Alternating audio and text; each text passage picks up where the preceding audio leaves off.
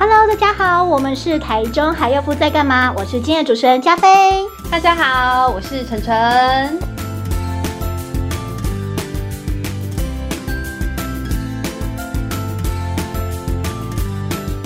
我们将在这里和你一起分享大台中地区的健康大小事、生活话题和健康资讯的对谈哦。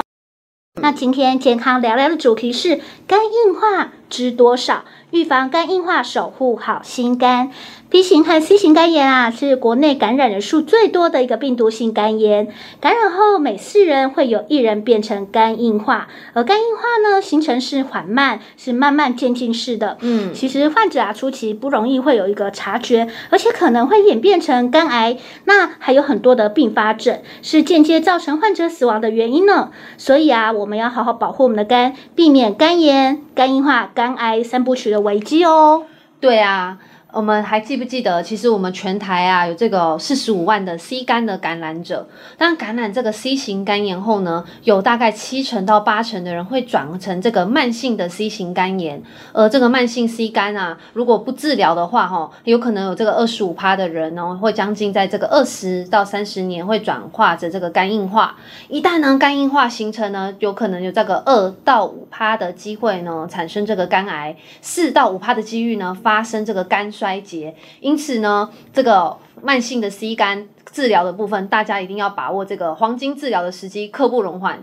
诶，那我们今天呢很开心哦，我跟加菲今天要来开启今天的主题的之前，我们也想问问看大家有没有听过，呃，大家可能都听过很多地图，但是不知道你有没有听过。台湾 C 肝风险潜势地图，其实呢，我们在台湾呢、之前过去已经累积了相当多的这个 C 肝筛检的数据跟研究哦。但目前呢，其实没有这个全国大规模或具这个族群代表性的 C 肝筛检统计。所以呢，我们要去找出这个在台湾啊，这个乡镇地区有这个高盛行地区，优先进行这个 C 肝的筛检及 C 肝治疗的迫切性。那像我们的这个卫生福利部呢，这个国家 C 呃有个叫国家消除 C 肝办公室，这个流行病学组的这个专家群呢，就依据我们这个多重指标的结果来界定我们各乡镇市区的一个 C 肝的风险。那这部分呢，我们就做了一个呢这个 C 肝风险显示地图。简单来说啊，就是让各界能够了解台湾各地的这个 C 肝流行的情形，帮助政府呢跟民间都有一个更多的这个资源可以投入。另外，我们也要对这个高风险的地区要采取这个 C 肝的积极防治措施哦。没错，这个地图听起来真的很厉害耶！有定期关注我们台中海药夫在干嘛的朋友，可能记得我们之前提过 C 肝的一个风险潜势地图。那根据我们卫福部国家的一个消除 C 肝办公室的研究员胡慧敏小姐表示，像 C 肝的一个病患呢，其实它的分布上是有地区性的哦，嗯、地区性是。所以根据一百零八年的统计，就可以看出台湾前十名的一个区域是谁哦。诶，那。这指的是说这个全台 C 肝盛行率高的地方吗？没错，就是呃，朋友们可以听过来，你有没有在这些区域呢？比如说是苗栗县的一个苑里镇，台中市的后里区，云林县的元长乡，嘉义县的义竹乡，还有高雄市的梓官区，云林县的台西乡，还有仑背乡。还有麦寮乡，这些呢，还有另外包括像嘉义的西区、东区，都有看到就是这样子的一个患者在。当然，C 肝的一个盛行率在某些区域还甚至高达百分之二十哦。嗯，但是像像前面说的，其实很多人都不知道原来自己有 C 肝。那这个防治的挑战就是在于找出未知的感染者。没错。嗯，那台湾的一个统计上啊，仍有四十五万的一个 C 肝感染者，有一半都不知道有病在身，所以赶快找出来剩下的患者是最重要的。无论是中央啊或地方政府，其实已经积极的介入这些地区，希望用地毯式的一个筛检方式，把我们的 C 肝病毒彻底拔除。那林口的一个长庚青年医院的副院长简荣南医师，也是呼吁我们呃中老年人的朋友，甚至有喜肾的朋友，以及曾经刺青啦，身体穿洞的朋友，大家要来主动筛检哦。哎，对了，嘉飞，我记得这个台湾 C 肝这个风险显示地图啊，应该是可以分为这个呃高风险。还有这个中高风险跟低风呃这个低风险的这三种风险层级，嗯，那想问问看，像这样啊，我们对这三种不同的风险层级，我们要建议实施哪些的工位筛检的一些措施跟方法嘞？嗯，没错，在等级的部分呢，啊，总共是零到七级。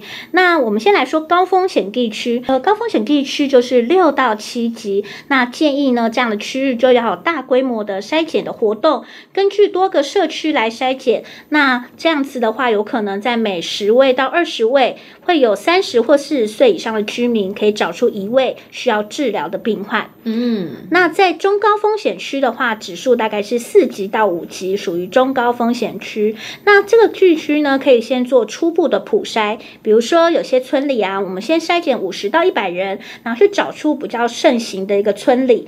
那第二阶段呢，再进入呃比较风险高的村里来加强筛检，来提高就是涵盖率。所以，如果已经知道原本哪些村里啊，就是一个比较高盛行的一个区域，我们就可以针对这些区域直接来加强筛检，或者是我们可以去观察它整个的趋势变化，那我们就可以知道说，诶，大约每筛检三十到四十。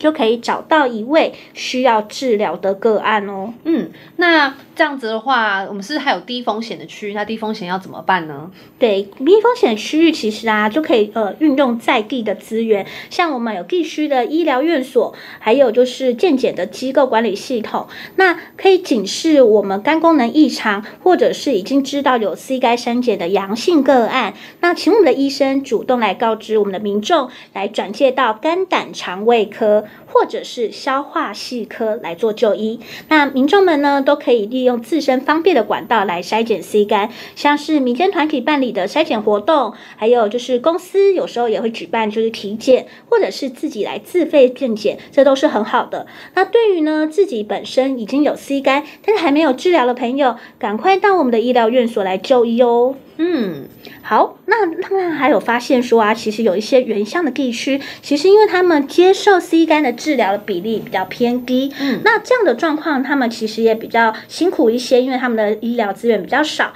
交通也比较不便利，所以为了改善他们的一个治疗率偏低的问题，其实卫福部现在有扩大全口服药物健保给付的范围哦，太棒了，是啊，这么好的福利大家一定要善用，而且呢，C 肝的原乡全知计划已经有。整合疾病管制署、国民健康署，还有中央健保署，还有地方的卫生局啊等等的一个组织，包括医疗院所、非政府组织、非营利团体等等，大家共同努力来促进五十五个原乡地区来推动慢性的 C 肝防治计划。嗯，所以如果我们的患者一旦呢有确定他确诊了，就可以透过转介的帮助来接受治疗、追踪病情，希望可以早日达成零 C 肝美丽岛的愿景。对啊，我们也要早点哦。不管是我们的 B 肝、C 肝，我们都希望大家以后呢都不用去烦恼这些事情。那我们很谢谢刚刚那个加菲有跟我们分享的内容。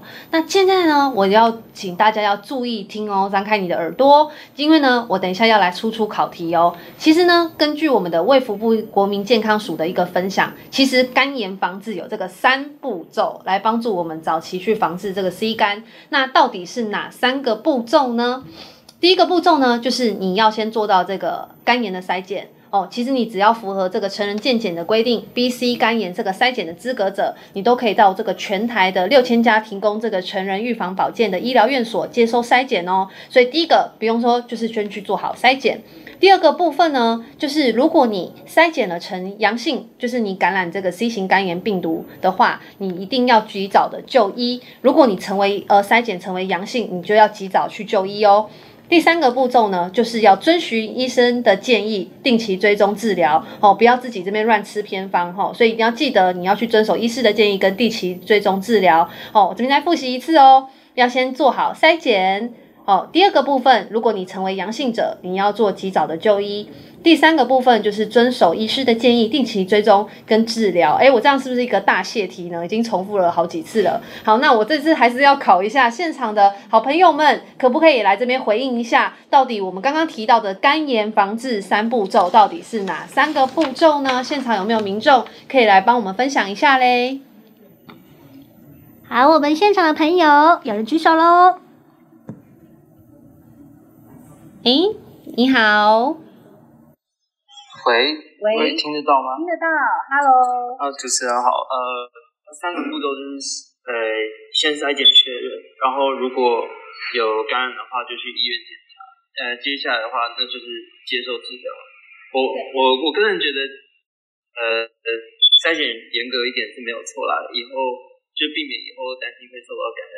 嗯。对，没错，所以就是呃，刚刚有提到哈、要去做这个医院检查，接受治疗哈、不要自己乱吃个偏方，我们要去听从专业的医师的呃一个检查，然后另外部分我们也要做好追踪治疗。非常谢谢 Harry 这边的一个分享哦，感谢您。另外一个部分啊，还有大家一定要知道的，其实现在的医疗技术，我们治疗 C 肝的部分是有药医的哦，健保还帮你出二十万，哇，这么好。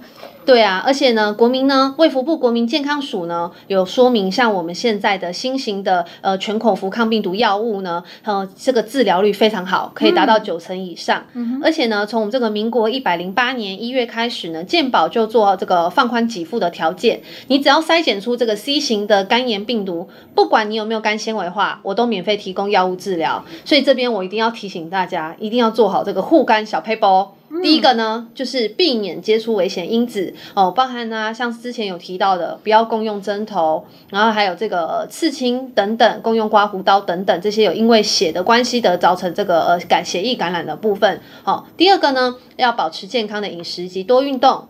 第三个，勿饮酒，预防脂肪肝、酒精性肝炎。所以，我们其实不管是我们从呃呃传染途径做预防以外，我们另外呢保持一个良好的生活习惯，也是一个针对保护你肝脏的重要的一个原则哦。没错，其实呢，呃，养成好的一个生活习惯确实有点辛苦，但是大家可以一起来努力哦。没错。那先前也有跟大家分享到啊，B 型和 C 型的肝炎是国内的感染人数最多的病毒性肝炎，感染后呢，有四个人，其中有一个人会变成肝硬化，那肝硬化的形成啊，是慢慢的一步一步来，所以初期不容易有感觉到它有症状，但是很有可能会演变成肝癌，还有很多的并发症，是间接造成啊患者死亡的原因。所以呢，我们要好好的保护我们的肝，避免肝炎、肝硬化、肝癌三部曲的危机哦。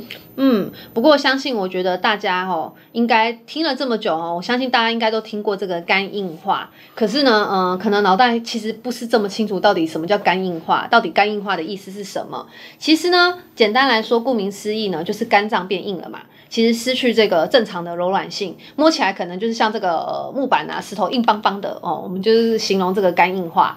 那其实呢，呃，正常的人啊，肝脏应该像是这个到菜市场买猪肝的这个一样嘛。那我这边也问问看，这个呃，加菲，你之前你有没有这个去菜市场买菜的习惯？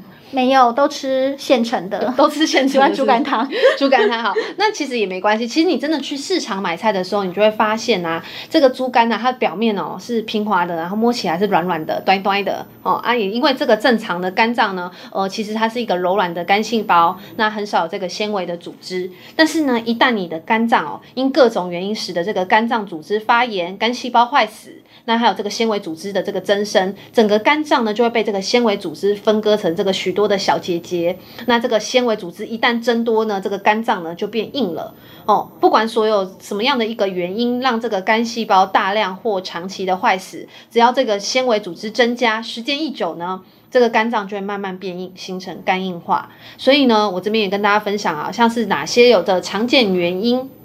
第一个就是我们呃最常提到，像是我们的这个病毒性肝炎，慢性的 B 型或 C 型肝炎、嗯、哦，那这个部分引起的这个呃长期发炎的话，就会造成这个纤维组织的增加，久而久之呢，就变成这个肝硬化。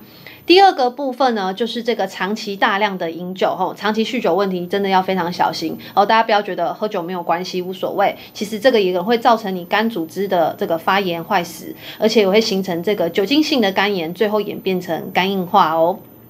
另外一个部分呢，就是这个药物的中毒哦，不管是你服用的各种药物，以及来路不明的偏方草药，甚至这个保健食品所引起的这个肝细胞大量坏死。也会形成肝硬化。好，那最后呢，还有两个部分呢。第二个是呃，包含这个你的引起这个免疫系统的疾病哦。如果你自体免疫系的疾病呢，也会影响这个呃肝内外的这个胆管细胞发炎坏死，造成这个胆汁的淤积不通，久而久之也会形成肝硬化的危险。嗯、再来呢，还有大家有没有听过像这个威尔森氏症，就是这种先天性的铜离子代谢异常？嗯、那这部分会造成这个呃脑细胞的受损以外，也会破坏到我们的肝脏，形成肝硬化。所以这些都是大家需要做好的一个呃，有可能造成肝硬化的一个原因哦。嗯，没错，了解就是会常呃造成肝硬化的原因之后，我们就要来思考说，怎么样来检查肝硬化，知道我们的肝有没有变硬呢？其实因为肝脏是在身体里头，所以呢，我们光从身体的外表啊，其实是看不出来你现在的肝脏是软的还是硬的，还是需要靠医生仔细的检查才能够做出正确的判断。那分享给大家几个常见的检查方式，嗯，比如说第一个医生的触诊，因为我们刚刚提到一呃，我们的肝是像猪肝一样就软。软的嘛，但是如果肝硬化的话，其实手的部分就可以来触摸看看，医生可以透过触诊呢来感觉到是不是有就是肿大的一个问题。那如果你已经肝硬化，就有可能会被触诊出来。那再来的话是比较精密的肝功能的检查，嗯，像是比如说严重的肝硬化，容易会有一些数值上的一个改变，比如说血蛋白减少、球蛋白增加、黄疸指数升高。明显的时间变长了，或是严重的时候，连血中的氨也会增加。嗯，再来的话就是血球数的变化，像是肝硬化比较厉害的时候啊，脾脏会肿大，那可能会有机能亢进的现象。那有些朋友就会发现，就是血小板跟呃白血球都会变少。这是需要注意的一些数值的部分。那再来的话呢，可能会有胃跟食道的静脉瘤。那在肝功能的一个状况异常的时候，肝硬化变厉害了，那这个肠胃的一个血液就不容易就是到那个呃门静脉的一个部分流到肝脏，所以会另外要找管道，因为生命总是要找到出路，所以呢，嗯、会发现说它会转到食道啊或胃的静脉，那造成这些地方产生肿瘤。那严重的肝硬化病人呃就会有这样的情形，当然也有发生过有人没有肝硬化，可是却已经得了就是胃或食道的一个静脉瘤。不过这些原因不明的状况，都是因为来自于就是门静脉的压力太高了，或是有其他的原因所引起。是，那再来的话是比较呃快速的检查，比如说是腹部的超音波，那这是最简单，然后可以正确判断肝硬化的方法。比如说，当我们肝硬化的时候，可能肝脏表面就会开始出现凹凸不平，质地就粗粗的，那加上我们的脾脏可能会肿大，门静脉会就是变粗，所以在超音波的检视下，其实呃判断的正确性就可以很高。最后啊，就是肝切片，嗯，听起来好像就是比较可怕一点哈，因为它是属于呃侵入性的检查，所以有些病人可能会因为害怕，所以有点排斥这样子的一个病理检查。嗯，那我这边也想，大家可能会跟我一样有个好奇的问题啊，刚刚听起来好像可怕，那我们真的碰到了怎么办？肝硬化了，你要怎么办？嗯、哦，我们一旦这个诊断确认有肝硬化的时候，你还是要注意以下几点哦。哦，因为我们真的要避免继续恶化。首先呢，像是像是我们这个呃有慢性肝炎或 C 型肝炎的部分，你呢再次考虑使用这个抗病毒药物治疗。嗯，如果你是酗酒引起的呢，你真的要赶快戒酒。如果是药物呢，或是毒物的这个部分引起的呢，真的请停止使用哦。所以，我们呢要维护这个我们的肝脏，要保护我们的肝脏剩余的功能，我们就要做到不要伤肝。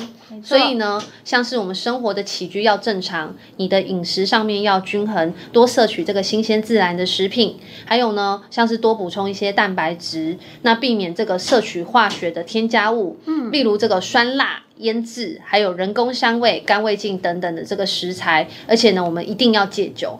哦，嗯、那所以在这个肝硬化的这个治疗上面哦，肝硬化的疾病并没有特殊的妙方。哦，肝脏组织呢，一旦纤维一旦形成了，就无法消失喽。也就是说，肝纤维化是不可逆的现象。哇，听起来好恐怖，怎么办？很喜欢吃辣，要看看一下，要控制一下。对，真的，我们还是不要伤本，要爱好好的爱护我们的肝。哦，那另外一部分我也跟大家分享哦，其实现阶段的这个呃肝硬化的病人的治疗呢，有三个主要的重点目标的部分哦。当然，就是最主要，我们要降低肝脏的伤害。那第一个呢，就是不服呃不乱服药物哦，我们需要去摄取这个均衡营养的饮食，还有做适当的休息来达成。第二呢，就是预防感染。哦，我们是要做一个适度的这个休息，充足的睡眠，保呃让我们的这个补充我们充足的营养来维持这样子。嗯、第三个呢，就是我们要呃控制因这个肝硬化所引起的并发症。哦，并发症包含像是呃腹水，还有这个呃食道静脉曲张出血，嗯、或是这种自发性的细菌性腹膜炎，还有这个急性的这个肝脑病变等等这个呃肝硬化的合并的并发症。哦，所以这部分呢是要非常。注意的，那我们到底得了这个肝硬化哦，有什么样的症状呢？我们今天来请加菲来为我们分享一下吧。好的，因为肝硬化的这个早期跟中期啊都没有什么症状，所以呢到末期比较容易出现的情形，大家可以叮咚叮咚来检查一下，希望大家不要有这些症状哦。第一个是疲倦哦，就是呢当你发现体力明显的减退，然后很容易疲劳，这就是一个黄灯，需要注意一下。嗯、还有黄疸，那黄疸通常啊不只是小朋友可能会有黄疸哦，可能就是在你的眼白还有皮肤就明显跟过往的肤色不同。明显的变黄了，这就是黄疸。那再来就是男生的朋友要注意，就是如果你的乳房有一天，诶摸起来好像变大了，这有些肿大的状况，可能会有就是男性的女乳症，会需要去给医生再做一个检查。嗯，那像平常的时候，如果各位有像是呃出血的一些情形，比如说牙龈啊，或者是皮肤很容易就是撞到就马上呃轻轻撞到也会淤青这种的，哦、呃，这种比较特殊的状况也要留意。还有呃上厕所的时候，如果呃有血便或是呢莫名的吐血，这些呢都可能表示就是。你的血管上有一些问题，那再来就是腹水跟水肿。那刚好提到说，其实呃腹水可能是一个会出现的症状。那因为我们的肝脏啊本身它制造的这个蛋白质不够了，所以会容易出现腹水以及就是水肿。嗯、那最后呢，就是有一些比较严重的，我们请晨晨来分享，可能还有哪几种状况？对啊，而且哦，大家不要只听听这部分，有些其实真的会引引起造成你这个生命的危险。像是啊，刚刚提到说这个吐血的部分，像是胃跟这个食道静脉的肿瘤破裂出血，就会引起刚刚说的这个血便吐血哈、哦。严重的部分就会引起休克哦。还有呢，一个就是大家听过肝昏迷，如果你体内的这个毒素呢，呃，无法排除，造成这个意识的昏迷。第三个呢，像是细菌的感染，肝硬化的时候容易会有这个腹膜炎，甚至引起这个。个菌血症或败血症，严重的话也会引起这个休克死亡哦。然后呢，还有这个哈并发肝癌，不管是我们这个 B 型或是 C 型肝炎所引起的肝硬化，嗯、每年呢大概都会有这个五趴左右的人会变成这个肝癌。所以我们刚刚提到这个部分，请大家真的要注意哦。我们真的呃要小心这个问题，因为这会引起到跟生命的危险有关。没错，对。那我们今天也谈了这么多的事情啊，我们也很想好奇说那。嗯、呃，如果我们今天已经发生这个问题了，那我们之前有聊过说，如果这个捐肝者哦，这个肝脏可以再生。但是为什么我们肝硬化的话没有办法切除之后呢，再去生出一个新的肝脏出来呢？为什么这个肝硬化呢，真的就回不去了呢？哦，这个问题的话，我也是很好奇。那我这边呢，也想要请现场的好朋友们来一起为我猜猜看。现场朋友来帮我猜猜看一下，为什么肝硬化了以后呢，没有办法切除一个再生出这个呃新的肝脏？我们要问问看现场的民众可不可以帮我猜猜看哦？哎，好，有一位民众哦。哎，你好，你好，听得到吗？主持人好。哎，你好，好，哎，主持人好，你好，哎，那你这边也帮我想想看一下，哎，为为什么这个肝硬化却回不去了？你觉得原因是什么嘞？哦，我觉得就是因为肝脏已经不健康了吧，就是它如果都已经受损了，它可能就会失去它原本应有的功能，所以我觉得它是一个不可逆的状状况。嗯，所以你这边是猜是说哦，就是如果它已经不健康了，所以它就受损，它就没有办法再失去原本的功能了哈。好，对，谢谢，谢谢你，好，感谢你的分享哦。好，那其实呢，我们刚刚有呃呃提到说这个肝脏的再生啊，其实呢，跟全新的概念其实是不太一样的哦。大家可能会心里想象的这个肝脏再生哦，是不是这个从剩下大约三十趴的肝脏哦，重新再长出一个全新的肝脏，很像那个蜥蜥蜴遇到那个敌人会自主断尾，断尾蛮合理的。对，断尾后呢会长出这个新的尾巴哦，或是科幻电影这个小说啊，截肢以后呢就可以从断掉的地方。长出新的四肢来这样子，嗯，但其实呢，呃，在我们人体来说的话，其实不只是只有这个细胞组成的外观，还有这个神经啊、血管、嗯、淋巴、骨骼等的这个内在的组织。嗯、所以肝脏内呢，其实有这个肝脏细胞、血管，还有这个代谢通道，还有我们维持这个肝脏形状的这个肝脏的支架结构。对，所以简单来说啦，就是肝脏的再生啊，绝对不是只是这个肝细胞的体积变大、数量变多而已。其实呢，呃，好像恢复差不多大小，但是其实事实上它在这个功能还有这个内容物上面其实是不大一样的。我这边跟大家举例一下，可能现在大家可能需要发挥一点想象力哦。嗯、假设哈，我们这个肝脏哦。是用许多这个气球跟胶水粘合起来的一个花束，长出一颗全新的肝脏。那应该是要重新制造这个气球嘛，重新去把这个胶水填补回来。嗯，但是目前呢，这个肝脏的再生呢，是只有这个呃补充少部分的气球，然后把这个气球吹大，让体积能够恢复到原本差不多的样子。但是其实呢，呃，仔细看来，这个气球的数量其实已经没有像原本的那么多，还有这个中间的这个呃胶水粘合剂也是变少的。所以呢，大家可以。可以大概用这样的一个呃想象的方式，这样的概念来理解这个肝脏再生哦。嗯，另外一部分啊，还有我们的肝硬化，其实不只是这个肝脏的外层这个包覆了硬皮哦，呃，弥漫性的硬化或是这个坏死、嗯、哦。那硬化的这个呃坏的组织呢，跟好的组织杂在一起的时候，很像那种纺织品一样分不开。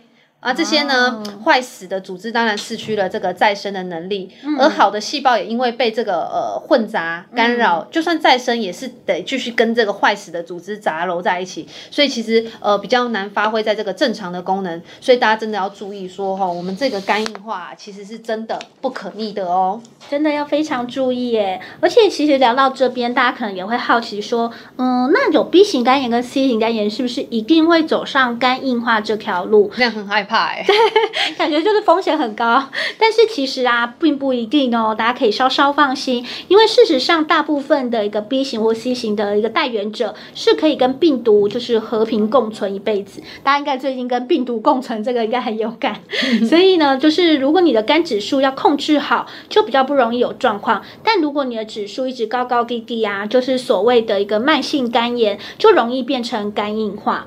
那如果有 B 型、C 型单元带原的朋友，呃，最好就是要定期追踪，然后甚至积极治疗，避免啊不知不觉已经产生了肝硬化。那其实前面晨晨也有提到说，平常少喝酒，喝酒后呢，呃，也可以靠大量的水来解酒。还有就是不要因为就是紧张就乱吃保健食品，还有就是自己乱买的药物，来避免就是呃酒精性的肝炎跟药物型的肝炎。那还有哦，我们脂肪肝呐，也是肝硬化的危险因子。嗯，呃，并不是是说呃肥胖或年纪大的人才有脂肪肝。如果像诶爱吃甜食的朋友，还有就是常常外食的朋友，可能营养上比较不均衡，或者是呃喝酒习惯。爱熬夜追剧，像是不是被大家都被点名到了？对对对，感觉就是线上朋友都在流汗，都容易造成肝细胞代谢的一个下降。那其实当然，呃，熬夜久的朋友也容易在气色上或是精神上会比较不容易恢复啦。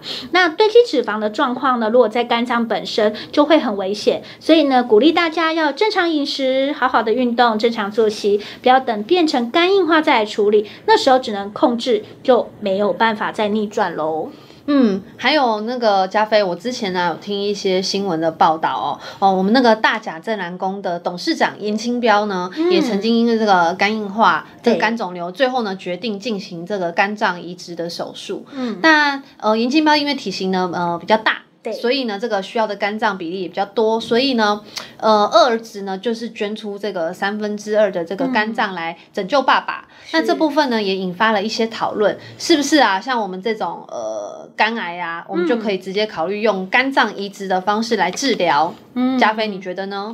其实这是蛮重要的问题，因为肝脏移植当然是一个方法，不过有需要考量的点，比如说第一个，我们首先要先来厘清啊，为什么需要换肝？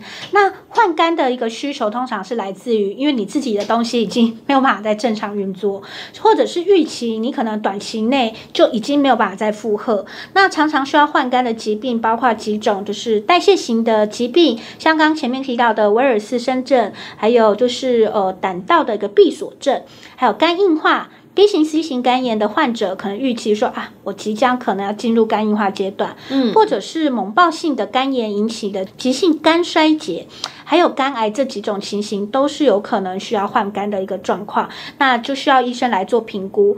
那再来就是，并不是说，诶，你有肝脏疾病就一定要换肝，因为其实你要考量到，如果你的肝脏已经就是受受损很严重，或者说你身体其实还有别的呃问题，那你根本没有办法负荷这个手术，或是换肝之后，你也没有办法再控制你原本的疾病，其实就不建议就是再换肝了。嗯，所以听起来啊，是不是其实并不是每一个人想说我要换肝就换肝？嗯，对，不是说就是换个东西就会恢复这样这么简单。对。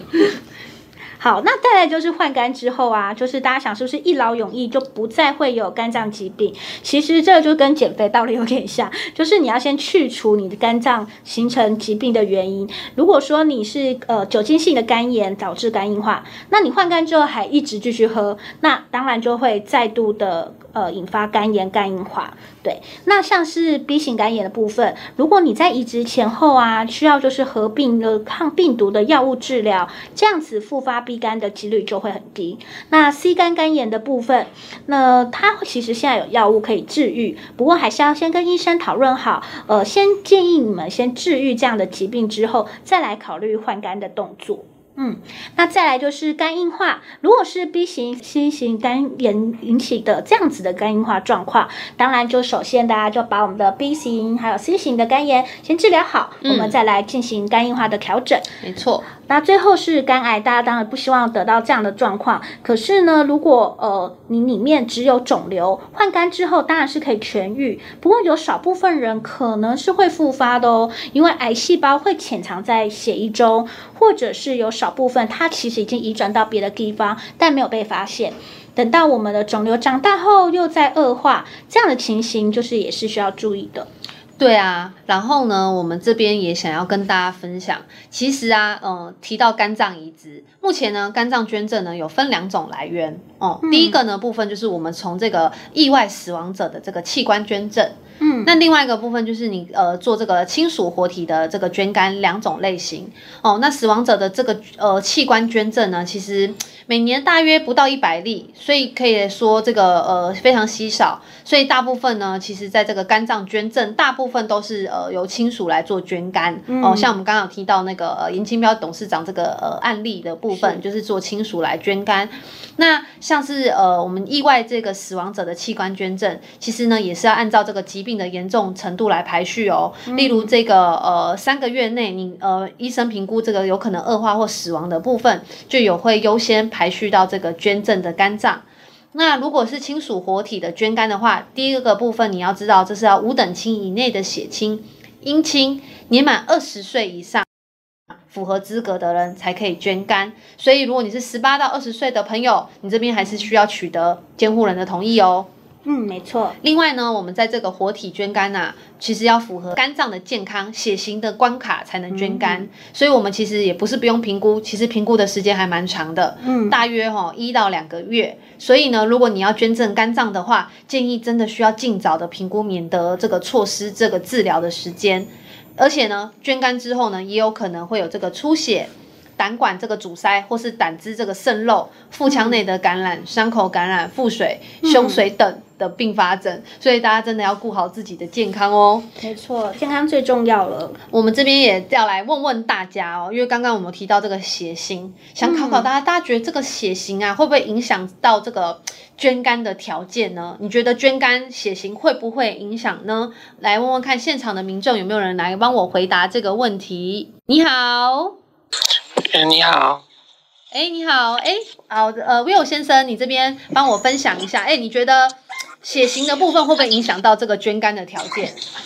我我觉得应该是会啊，因为我看之前很多那个偶像剧上面，就是很多人在捐什么的时候都要等那个血型，然后可以匹配，所以我觉得像是我自己 AB 应该就只能捐给 AB 这样子。哦，好，OK，谢谢你，好，学以致用，学以致用，真的真的，谢谢你，谢谢分享。好，那其实谢谢其实呢，就像那个什么呃呃，刚刚有提到哈，嗯、其实呢。呃，在这边来医学来说，其实血型真的不合的话，也是可以捐赠的。但是在如果血型能够相容的捐赠者，嗯、其实当然是最好的。错那就像刚刚有说的，呃，像 O 型可以捐给这个所有的血型，A 型的部分可以捐给 A 型跟 AB 型，那 B 型的部分可以捐给这个 B 型及 AB 型，那 AB 型的人呢，就只能捐给 AB 型哦。那这部分呢？哦，符合捐肝的条件还有没有呢？有。另外一部分要做好这个肝脏的健康评估哦，现在做的评估真的蛮多的，像是这个血液检查，还有这个肝功能的检查，要确认你这个捐肝后呢，不会伤害这个捐赠者的肝功能。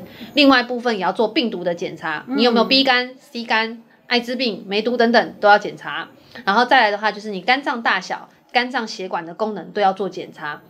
所以大家听完哦，做这个捐赠肝脏也是一个非常大的手术。嗯、你其实呢，通常都需要在家里好好的休养一个月，让自己的身体是维持在这个比较好的状态，才能进行手术哦。诶，那这边我又很想要来问问看现场的朋友，你觉得？呃，这个捐肝的呃者的呃，在男性或女性的部分、嗯、性别上面有没有差别？你认为这个捐肝的部分是男性或女性？你觉得有没有差别呢？有没有现场的民众可以来呃回答一下，猜猜看这个问题？好，来看哪位朋友举手？哎，你好。好，Hello，哎，那我想问一下，你这边觉得，如果是男性、女性啊，在做这个捐肝上面有没有差别？性别的部分，你有觉得有差吗？嗯，我听过很多捐肝者都是男生比较多，但不确定是不是因为肝脏大小的差别，所以男性的肝脏会比较大呀。嗯，好，所以你这边猜的部分是，呃，你觉得？我这边猜的是男生。你觉得男生比较比较比较多的会去捐肝这样子？对对对。好，谢谢你，谢谢你的分享。谢谢，谢谢。哎，其实哦，我觉得刚刚他这样猜也是算是猜个半合理的，蛮合理的。对，声音比较大，声音比较小。对，其实呢，其实呃，不过真实来说，真的其实性别上面并不是最主要影响的关键。哦、嗯，嗯其实最主要是以这个肝脏本身的大小，这个捐赠者这个受赠的体重呢，呃，要到这个零点八趴以上才能够用。嗯、简单来说呢。呃，如果你要等待的这个移植的人本身体重是一百公斤，那他就需要这个八百公克的肝脏。所以呢，对于这个捐赠者来说，最高能够承受这个捐赠大小呢，大概是三分之二或者是三十五趴，就很多了。如果不能符合这个大小，就不适合捐赠。嗯，但刚刚有提到啦，其实女性的肝脏呢，通常比例比较小，嗯，所以如果要捐赠给男性的话，有可能会不太够用，所以这部分要谨慎的评估哦。那部分呃，刚刚除了这个以外呢，我们也包含其他的身体，像是你的肾肾功能的检查，对，还有呢一些其他重大的疾病，像是糖尿病、心血管疾病都要做评估。嗯、另外部分在精神状态的部分也要做好评估哦。嗯，其实把自己身体顾好，就是不仅呃不仅有机会可能可以救。未来就是其他人，还有可能是为家人做准备，所以这也是蛮好的。那最后也想跟大家分享，就是呃，其实捐赠手术后啊，到底要多久才可以出院？所以我们就可以来看看，就是分成捐赠者跟受赠者两个部分。对，嗯，那以我们的捐赠者来说呢，出院的时间大概捐完呃做完这个手术大概是一周。那出院之后啊，记得要休养。那休养的时间，如果你是坐办公室的，比较不是劳力。行工作的朋友，那休养一个月。那如果是劳力工作者的朋友，或是经常需要轮夜班的朋友，休息时间比较长，要大概三个月左右，是比较能够去调养你的身体。嗯，那呃，得到我们的肝脏的一个呃捐赠的受赠者朋友呢，呃，当你手术完之后，我们会先转到加护病房，那一周之后再呃进入普通病房，评估 OK 后一个月就可以出院了。同样的，出院后也要休养哦。如果是非劳力力的工作者朋友，休养会需要三个月。那未来也不建议就是再从事劳力的工作跟熬夜，因为毕竟刚刚晨晨有提到说，其实你的肝就是已经呃有做过调整了。那受到捐赠之后呢，你当然需要好好的爱护它，珍惜它。那当然这些呢也是仅供参考，我们会根据个人的状况建议你呢去寻求专业医师的建议。没错，嗯、其实啊，我们这个不管是接受捐赠，或是你是捐赠者本身呢，其实、嗯、呃，刚刚有提到说，呃，都要非常的小心，并且要照顾。嗯、那这部分会不会需要做这个回诊的追踪？其实哦、呃，都要的哦。像这个捐赠者的部分呢，哦、呃，你要注意的部分是你自己本身要均衡的饮食哦、呃，你要补充好吸收的这个高蛋白食物，像是这个呃鸡蛋、牛奶、鱼肉等等。嗯、所以这个捐赠手术后哈，这个三。到还有这个六个月，还有在这个一年都要做回诊，要去确定你这个身体是慢慢这个呃恢复的情形。那如果你是受赠者的话呢，你要受肝的部分，你要去呃也要注意你自身的这个营养的均衡，嗯、还有因为你自己这个肝本身不是你自己的嘛，所以你也要去服用这个长期性的服用这个抗排斥的药物。那你这边要非常注意，是你不要吃生食，嗯、然后要吃熟食，避免发生这个感染哦。对，所以无论就是捐赠者、受赠的朋友，都要好好的就是呃休养身体，然后让自己恢复健康。那像我们今天讨论了这么多，之前呢在前几集有听到 C 肝勇士们的真实故事，还有家属捐肝的一个事迹，其实真的是还蛮感人的。那在接受一个新的心脏，其实就意味着像是重获新生。所以希望大家都能够好好的照顾自己的身体。最重要的呢，就别忘了今天有跟大家分享到的一个肝炎防治三步。走，没错，最好就是早期筛检、早期治疗，还有遵守专业医师的建议哦。嗯嗯，那我们下一次也会来跟大家来分享我们 C 肝病友的饮食还有活动。那我们今天的聊聊就到这边喽，谢谢大家。没错，谢谢大家再次的进入到我们的聊天室。大家呢可以搜寻 IG 和还有 Podcast，多多关注我们台中好药夫在干嘛，不同的生活化、健康常识的话题要跟你分享。我们将在下一次呢继续跟。呃，Clubhouse 与大家相会，期待大家线上相见喽！拜拜，拜拜。喜欢我们台中还要夫在干嘛？记得关注，定期收听我们的频道哦！谢谢，我们下次见。